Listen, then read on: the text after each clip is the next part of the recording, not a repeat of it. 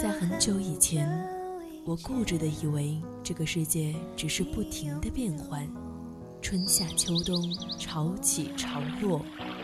时光匆匆，淌过青春的河流，回忆里的白墙黑瓦，藏着秘密的小时光。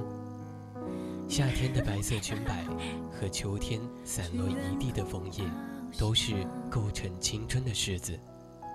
当年少时的流浪遇上无处安放的迷茫，姗姗来迟的回眸中，依旧是那纷繁复杂的世界，平静如水的生活。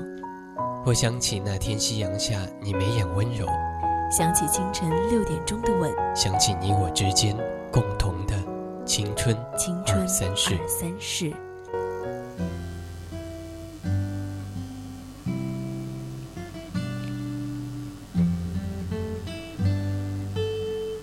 Hello，各位亲爱的听众朋友们，大家好，我是新明。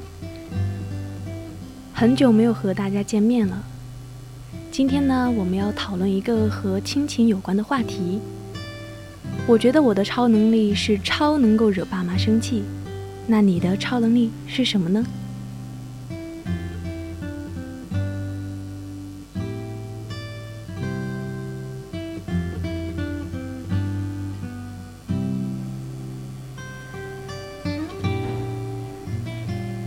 还是老规矩，如果你对我们的节目有什么看法，你可以通过我们的互动平台参与到我们的互动之中。我们的短信平台是零八三幺三五三零九六幺，还有 QQ 群幺八二七八九二零幺。当然，你也可以搜索新浪微博 @VOC 广播电台 @VOC 新名，还有我们的微信平台宜宾 VOC 一零零。期待与你一起分享和互动。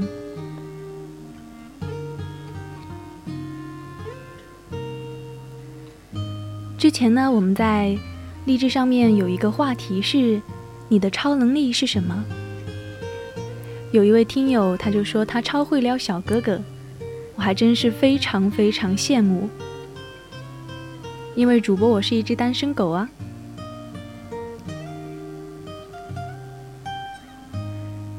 要讲的故事呢，是我这一次过年感触最深的事情。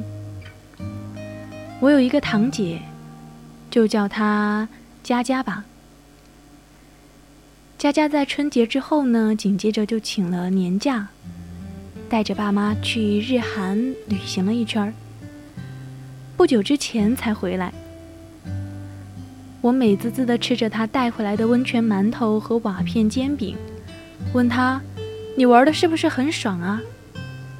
他小嘴一颤，吐出一句：“这是一场直击灵魂深处的旅行。”怎么讲呢？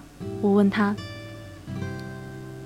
他说：“我每天都在反省，自己真不是人。Why？为什么？”他说：“我每天嫌弃爸妈一百次。”你说我怎么这么混蛋？第一天在飞机上，他老妈说空气太干了，于是不停的想喝水，还不断的逼他喝水。我妈差不多每二十分钟就要打一次服务灯，把她的超级迷你保温杯递给空姐加水，然后再递到我的嘴边。佳佳一边说一边模仿她的妈妈。来，佳佳，再喝一点。女孩子要多喝水。等我妈第四五次加水的时候，我真的受不了了。她刚从空姐那儿接了水回来，我立马就扭头对她说：“别给我，我不喝。”但是话一出口，她就后悔了。她当时是这么跟我说的：“我知道。”他肯定很受伤，但是我就是没有忍住。我一边听一边点头。你们也有过这样的感受吧？一边伤害爸妈，一边觉得自己真不是人。五年前，正值芳华的佳佳带爸妈去过一次桂林，从住宿到竹筏漂流，再到去吃哪一家的米粉，他都做了详细的规划。结果，爸妈觉得行程有点绕，絮叨了一会儿，最后发展成了三个人大吵了一架。回来之后，他半个月没有跟他老妈老爸说话。五年后的现在，飞机喝水事件后，佳佳决定收起自己的脾气，展示自己的演技，把他的老爸老妈伺候好。在韩国的前三天，他都 hold 住了。明明安排好了吃宫廷菜，老妈却忽然想吃中餐，于是三个人在街上找面馆，他忍了。任何一个景点。爸妈都要求拍照，横的、竖的、斜的、严肃的，剪刀手，他忍了。因为爸妈不懂中不懂英文，去任何地方都要他翻译。路边买个东西有一堆的问题，你问问他能不能打折，你问问他能不能送一点小样，他也忍了。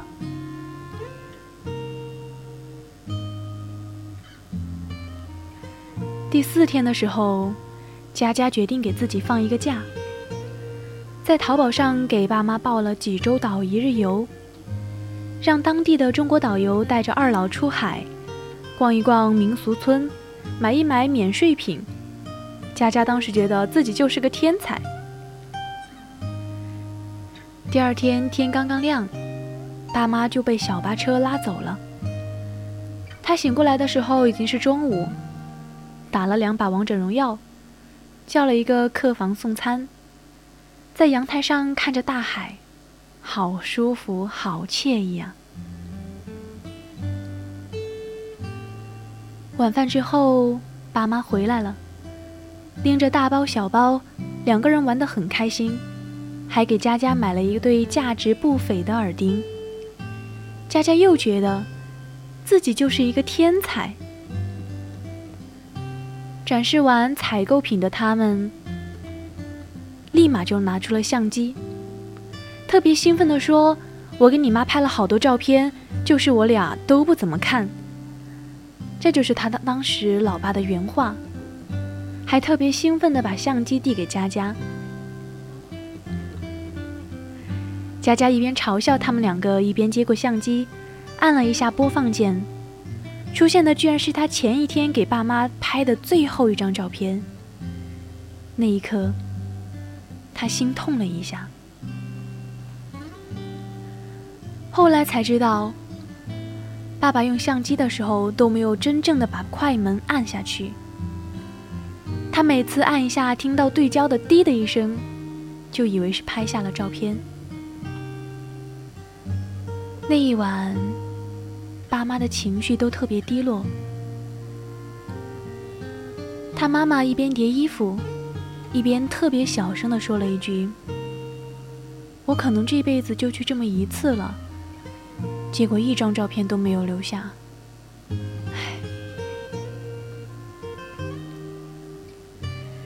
佳佳在嘴上骂着老爸笨，但是心里面却自责的不行。如果我陪着我爸妈去，是不是就没有这事儿了？我就连这一点耐心都没有。你说我是不是太不孝顺，太不是东西了？他这样问我，我回答是。但是我知道，我自己也没有好到哪儿去。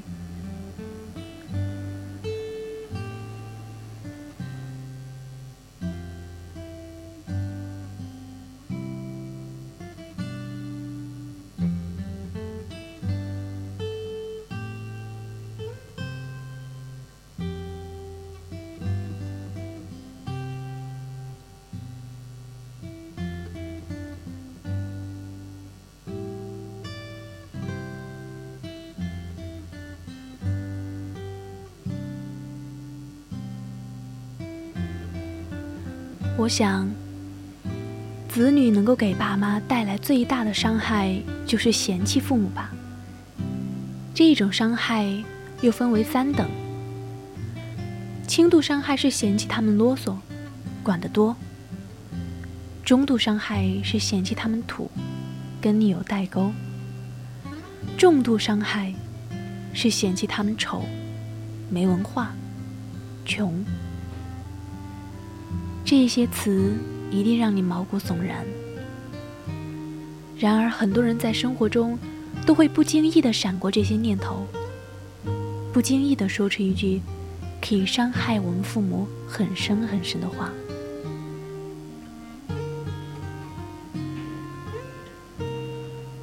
我曾经在小学的时候做过一件至今都后悔的事情。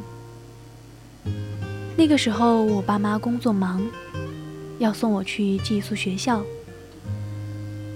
他们怕我过得不好，于是挑学校的时候，根本不管什么教学质量，而是看哪一家学校的牛奶牌子好，哪一个宿舍有电话。最后挑中的学校，学费不便宜，很多同学的爸妈都是大老板。每周五，家长都开着车来接孩子们。我呢，就跳上我老妈的紫色小欧宝，开心的回家。那个时候，根本不懂什么是车贵，什么是车好。我就觉得，我妈的车跟同学爸妈的奔驰、宝马一样好。直到有一个周五。学校门前的那一条路上发生了事故，所有父母的车都被堵在高速路上，完全动不了。这会儿呢，我发现同学们都陆陆续续的从他爸妈的天窗钻了出来，坐在车顶上喊着聊天。我抬头看看，我妈妈的车没有天窗。我把头探出窗户，那些坐在车顶的同学跟我挥挥手。那一刻，我开始觉得自己家很穷，我很讨厌这一辆车。我把头缩回来，转向妈妈说了一句：“我也要上面的窗户。”然后一路上，我再也没有说话。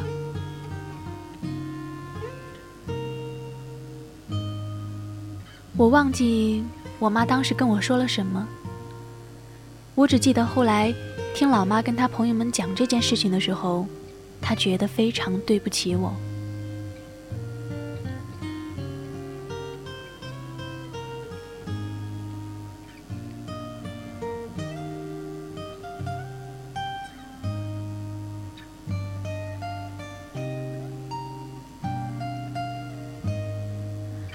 其实。比起伤害爸妈，更让我痛苦的是，我自己太爱面子，在爸妈面前，总是不愿意承认自己错了。今年春节的时候，我回家，我妈也很开心，话也就格外的多。有天晚上，我妈突然讲起她小时候姥爷打她的故事，讲的眉飞色舞。我突然内心很崩溃啊！人真的是老了，才会那么爱讲往事。再者，这个故事我真的听了很多很多遍了，难道我妈真的忘记她曾经讲过？她是不是有点开始健忘了？我特别不耐烦地脱口而出：“这个故事你都讲了一百遍了。”我妈立下，我妈立刻就停住了嘴。看着我，眼睛有一点受伤，一边微弱的辩解：“我只讲过一遍，这是第二次。”他说的对，这是第二次。原来他并没有老糊涂，我也察觉了自己刚才确实很过分，非常的愧疚，但我怎么都不愿意承认自己错了。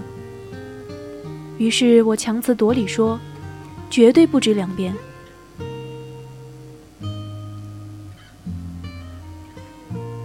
我们总说中国父母不善于表达对孩子的爱，然而我们做儿女的又何尝不是总在故作清高呢？明明可以亲手对爸妈说几句暖心的话，最终所有的惦记，只能化作往朋友圈里发一张地藏王菩萨。我堂姐告诉我，每次她都觉得自己很对不住爸妈，就只好默默在行动上补偿。从韩国去日本的飞机上，一人发了一盒水果。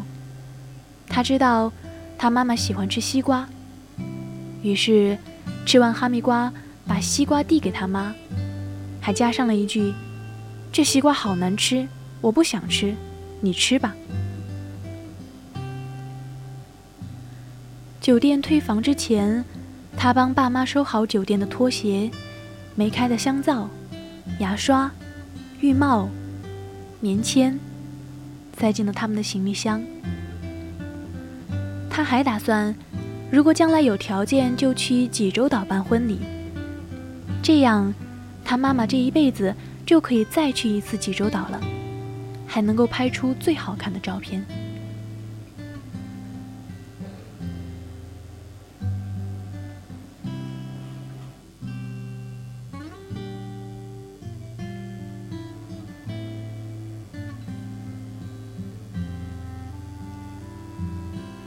老爸，老妈，我们虽然看起来很冷漠，但是我们冷漠的背后，有时候也有很可爱的理由。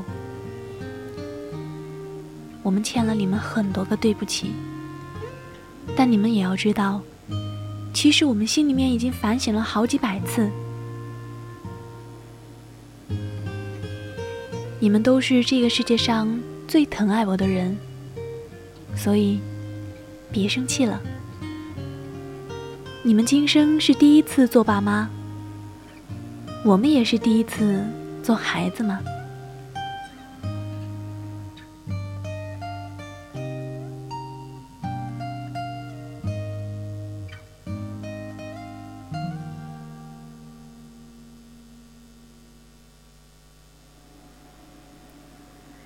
今天的节目到这里就结束了，希望你们喜欢今天的节目。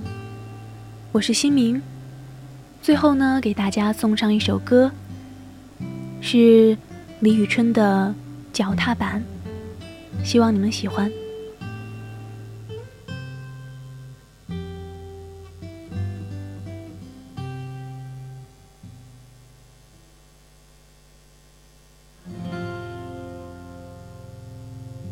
小时候习惯坐在你的脚踏车后边，没有任何的支点，我只能扶着你的肩，感觉并不远，你那时候却特别累，一圈一圈身体之间，汗水温度在交换。无聊的一段旅程，懒懒的全身美丽像幻觉，只剩脚白的不自觉，感觉一瞬间，伤痛不会提示语言，只怪自己没小心点掉入车轮的漩涡间。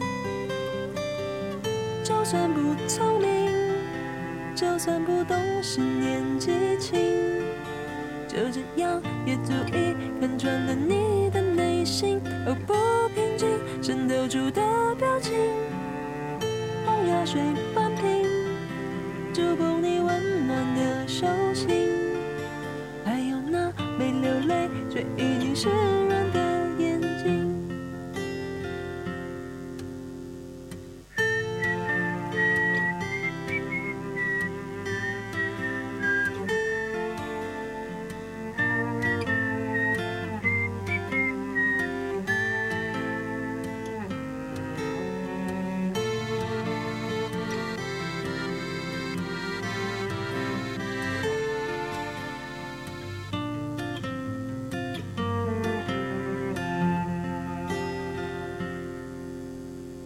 终于脱去掉最后最后一层吧。受伤之后第一次回到了脚踏车后边，一副脚踏板，久久沉沉触动心弦。是你默默心疼之后最认真直接算不聪明，就算不懂事年纪轻，